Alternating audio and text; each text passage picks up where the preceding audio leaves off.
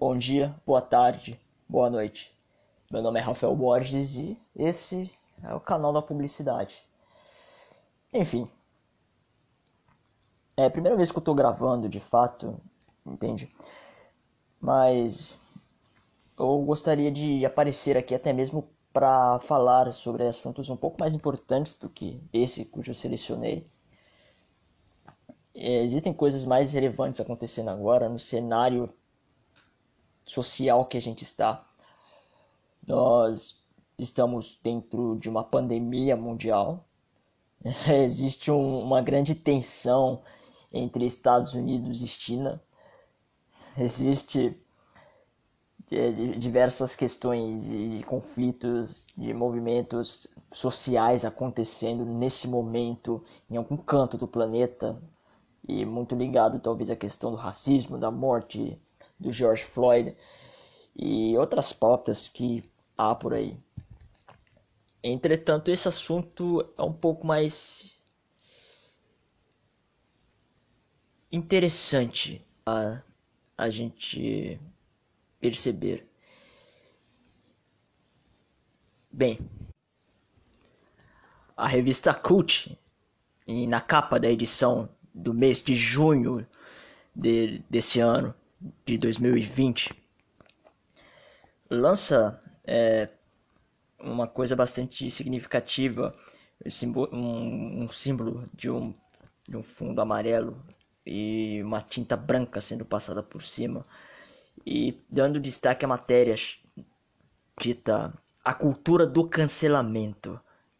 É, e o subtítulo Quando a busca por justiça nas redes sociais se mistura com um impulso justiceiro. Né? Aquela coisa que a gente já conhece como termo pejorativo, pejorativo SJW, Social Justice Warrior, né? o guerreiro social da justiça, ou guerreiro da justiça social, como bem quiser. No geral, isso, de, isso denota bastante o mundo em que a gente vive, né? o mundo das opiniões, né? O mundo onde que, mediante a tanto conflito político, a tanta discussão e polarização, grupos tentam sair por, por cima de outros grupos, né? E como não existe o intermédio da lei para meter censura rapidamente no teu oponente, a cultura do cancelamento se torna a coisa mais viável. Bem, o que me deu a ideia realmente de falar sobre isso é um vídeo que eu vi ontem, que foi lançado pelo canal do Newman, é, Newman é aquele sujeito que tem dois canais, um chamado Newman e outro chamado Newman LM. Isso no YouTube. É, ele também tem um podcast que se chama Liberdade Masculina. É bastante recomendável, porque ele é um sujeito que realmente fala umas coisas que são bastante interessantes. No ponto de vista, claro, de quem entende esses assuntos em, em si, digamos, é aquilo que se estigmatizou como um canal de Red Pill, né? Red Pill seria a tentativa de acordar o indivíduo para a realidade, aquela referência ao filme, né, ao filme Matrix, né? E se tornou um símbolo, digamos assim, da dessa dessa direita contemporânea que existe ou das direitas contemporâneas que aqui existem em nosso tempo. Pois bem, no vídeo ele aborda sobre o tal cancelamento que fizeram em cima do canal Xbox Mil Grau depois do tweet que eles fizeram, uma piada bastante infeliz, cujo resultou praticamente no confinamento e, na destruição da identidade do canal. É, é simplesmente isso. Eles, eles, fizeram uma piada é, absurdamente infeliz, claro, e, e chegou meio que os os guerreiros da justiça social, aquela galera militante de Twitter, falando, pô, mano, isso aí é inaceitável, a gente vai fazer tudo para destruir teu canal. Fizeram, fizeram uma campanha enorme em nome do boicote, em nome, em nome da, inclusive, em nome da reparação de justiça contra um canal que é comandado por um sujeito branco, um sujeito que é, tem uma certa condição financeira alta e que tá por aí fazendo deboche de movimentos sociais, né? De, de, de é, Black Lives Matter, né? E, enfim.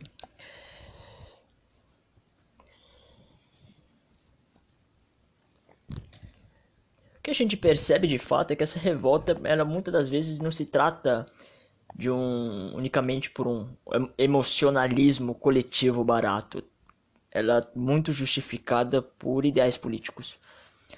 É, o ser humano contemporâneo, ele pode se dizer que é um ser extremamente repulsivo no sentido de opinião. O indivíduo ele não tem opinião por achar que aquilo é verdade, que tudo deva se aliar à verdade, não. A gente vive na chamada era da pós-verdade, onde que a verdade ela pode ser modificada de acordo com o que é proposto pela ideologia.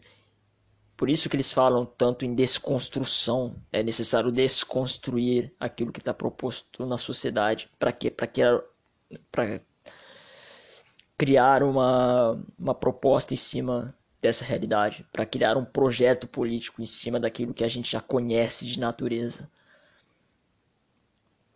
Sempre quando algo é, é destruído, a destruição está ali justamente para impor alguma coisa no lugar. Toda revolução é assim. A dita tal desconstrução social, ela se baseia nisso. Ela se baseia numa revolução, mas não numa revolução armada como a gente conheceu no último século, mas uma revolução cultural. E a gente vê isso sendo aplicado dentro dos meios virtuais, e em especial no Twitter, porque o Twitter é um grande uma grande praça de uma cidade dentro do cyberespaço. Tem um livro chamado Cybercultura de Pierre Levy, que é um filósofo que estuda essa área da tecnologia. E no livro ele aborda bastante sobre é, a, a, forma qual as pessoas é, se reúnem sobre forma de grupos dentro da internet. E esses grupos basicamente são formados através da, do compartilhamento de ideias semelhantes.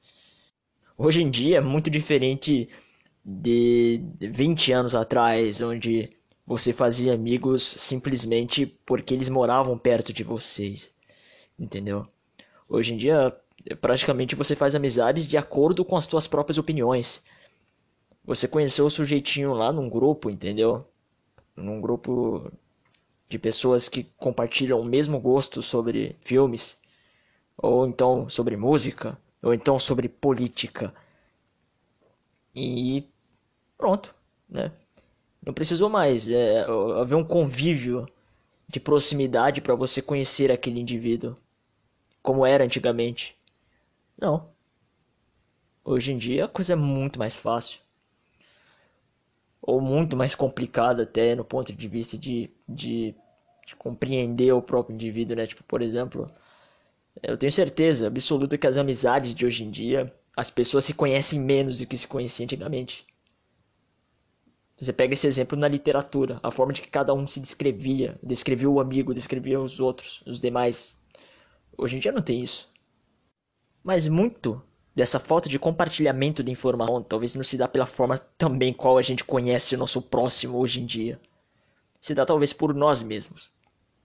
A gente vive numa sociedade onde que o nós é o centro de tudo. Eu não estou é, exagerando ao dizer isso. É simplesmente tudo é baseado em nós, inclusive as nossas opiniões. Como que a gente vai considerar um sujeito que é inteligente dentro da internet? É porque ele pensa igual a mim. Nunca vai ser porque, olha, esse cara falou uma coisa que é interessante e tal, ele ele discorda de mim, mas eu acho ele um sujeito extremamente inteligente, tipo, não, não tem isso. Praticamente o fator de inteligência hoje em dia na humanidade é o eu. Nada mais é ponto de comparação, senão o próprio eu. É basicamente a sociedade vive a lei dele próprio, unicamente. Essa é uma coisa que se assemelha um pouco que Kierkegaard Kierkegaard dizia que a base da infelicidade humana está na comparação. Assim, a base da burrice humana também está na comparação. Só que com quem as pessoas vão se comparar? Né? Ah, claro, hoje em dia você não tem uma base realmente de liberdade para o indivíduo sair se comparando com todo mundo. Ele se compara com aquilo que está no alcance dele. Melhor dizendo, não é todo mundo que tem acesso a alta intelectualidade. Muitas pessoas elas sobrevivem apenas sabendo quem é uma sujeita chamada Taylor Swift. Ou crescendo sabendo quem que é o um cantor de funk lá da comunidade dele e, e por aí vai. Infelizmente, quando o sujeito ele tem como máxima comparação ou referência de inteligência na vida dele o colega de escola dele que é um nerd ou um sujeito que simplesmente tem apenas um, um, nível mediano de intelectualidade dentro da internet. Esse cara, porventura, é, é conhecido, é famoso e ele solta as opiniões dele a respeito de sociedade, política e cultura esporadicamente. Um sujeito que tem apenas isso como referência intelectual é um sujeito fadado a uma mente mediana. E basicamente são essas mentes medianas aí que constituem a nossa sociedade, em grande maioria. É elas que movem a nossa democracia. É claro, a gente tem que tratar a opinião delas como se fossem uma coisa extremamente importante na sociedade ao nível, por exemplo, da mesma opinião de um sujeito com gênio. Entende o que eu quero dizer? Assim não fica muito difícil de surgir charlatões dentro das internets. Ou surgir então dentro do meio das comunidades certas pessoas que se acham inteligentes, mas no, no final elas também são pessoas extremamente medianas, que apenas têm alto poder de convencimento, um alto poder de manipulação.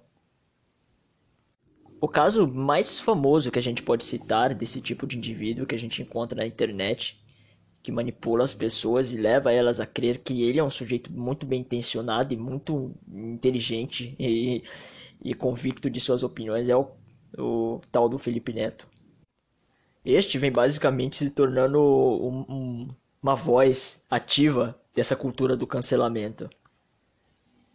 E a gente não demora muito para provar esse tipo de coisa quando tu vê no Twitter e as pessoas tratam como se fosse praticamente um deus como se ele fosse um sujeito extremamente caridoso e intencionado em salvar a humanidade de algum mal.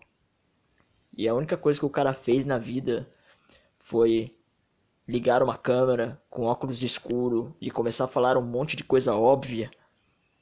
Ou então gravar uns videozinhos de Minecraft prometendo aos seus inscritos que, cumprida determinadas metas de crescimento, ele iria pintar o cabelo ou então, é, escrevendo uns cento e poucos caracteres no Twitter e postando como se fosse uma espécie de gênio do mundo contemporâneo.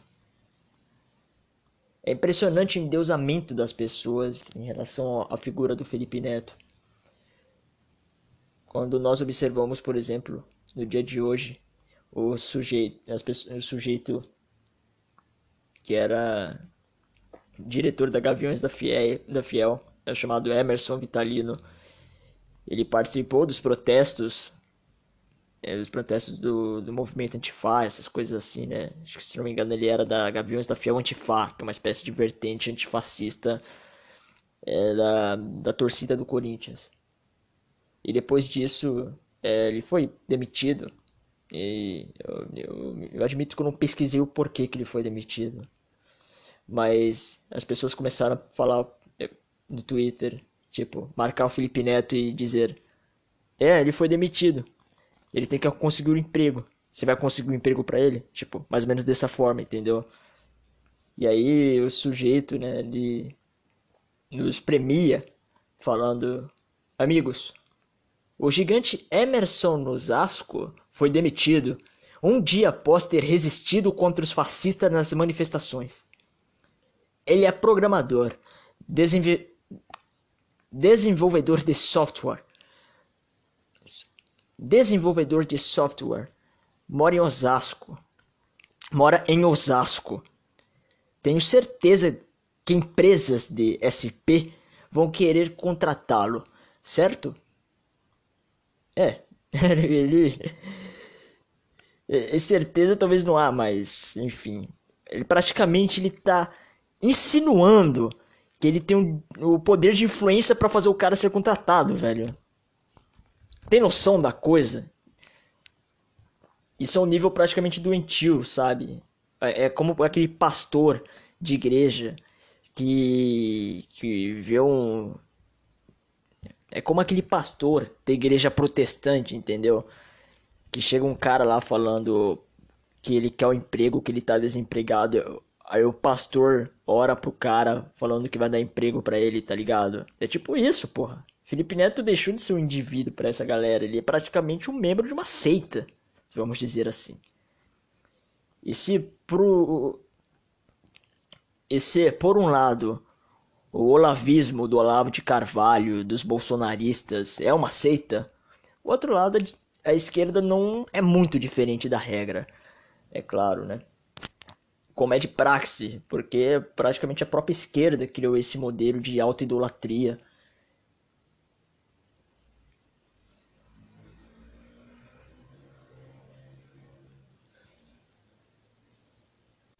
Fora outras questões que certamente soam de forma patética, mas é, são perigosas. Como o caso dele ter postado no Twitter dizendo que está marcando reuniões para discutir o avanço de revisionistas, olavistas e coisas assim dentro das redes sociais. É tipo, aí tu pensa, pô, é, ele tá querendo acabar com a questão das notícias falsas, da, da desinformação, da, da mentira, calúnia, das teorias conspiratórias e coisas assim. tu acha mesmo que é uma coisa é, tão bem intencionada assim? É, meu amigo, eu sinto um pouco dizer para ti, mas o que o Felipe Neto defende é uma coisa que a gente já conhece há muito tempo chamada censura. Censura. Recentemente. Recentemente houve a votação popular a respeito da PL 2630-2020, qual teoricamente funcionaria contra a desinformação, qual eles chamam de fake news. E que na prática a gente sabe que serviria muito bem para censura. Mas é claro, ocorreu um fenômeno muito interessante dentro desse tempo de votação, qual qualquer animal que tem uma capacidade de, de uma certa independência de opinião consegue perceber que a utilização do termo fake news é extremamente arbitrário. Você pode considerar fake news algo simplesmente por não ter uma validação de um, de um jornal grande. Mas, é claro, essa galera, praticamente para eles, a, a, a, questão da fake news não está aliada a uma verdade de fato, mas sim a um quesito de confiabilidade. É aquela coisa, exatamente como eu disse, é, tudo é centrado no eu, não no fato em si, entendeu? Tipo, se a pessoa realmente confia naquilo, então é verdade, não porque aquilo realmente é. Tanto porque os grandes veículos de massa também podem mentir e desinformar. Aliás, né, quem mais mente e desinforma são eles, de fato. Ou tu acha, por exemplo, que um, um poder político abrangente ele tem coragem de, de tomar como opinião um bando de palpiteiros da internet que tem no máximo um canalzinho no YouTube? O governo Bolsonaro foi o primeiro a fazer isso, meu amigo.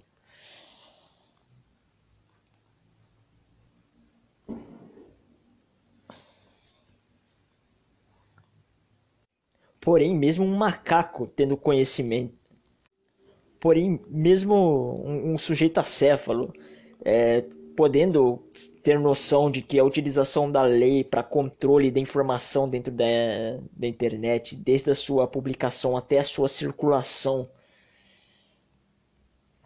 é, poderia ser muito bem utilizado para fim de censura. Mas é claro, Tu acha mesmo que essa galera é progressista entendeu dessa forma? Claramente que não, amigo. Saiu geral votando sim para a proposta, unicamente pelo fato de que haviam muitos bolsonaristas votando não para a proposta. E não é porque eles estavam incentivando é, a, a, o combate à desinformação. É porque simplesmente eles queriam acabar com o opositor. Eles iriam acabar com com a maior fonte de, de gratificação que há no governo Bolsonaro, que é a desinformação criada pelo gabinete do ódio. Mas é claro, eles querem utilizar esse combate político para justificar uma bandeira bem desgraçada, que no caso é a bandeira da censura. O que nós vemos nos últimos tempos com o avanço das direitas políticas, e sim, não direita política, mas sim direitas políticas. E com o avanço das direitas políticas, e sim, direitas políticas, não direita política, podemos então observar que o último recurso que sobra para aqueles grupos que já estão no poder é a utilização clara da, da censura, da calúnia, da difamação e, é claro, da, da utilização de rótulos aos seus opositores. Sempre os opositores da esquerda progressista vão ser taxados de racistas, xenófobos, é, taxista, rexista, isso e aquilo, fascista e é claro, se tu pergun se tu perguntares para algum destes e se tu perguntares para algum destes o que é fascismo, certeza que eles não saberão responder para ti o que é.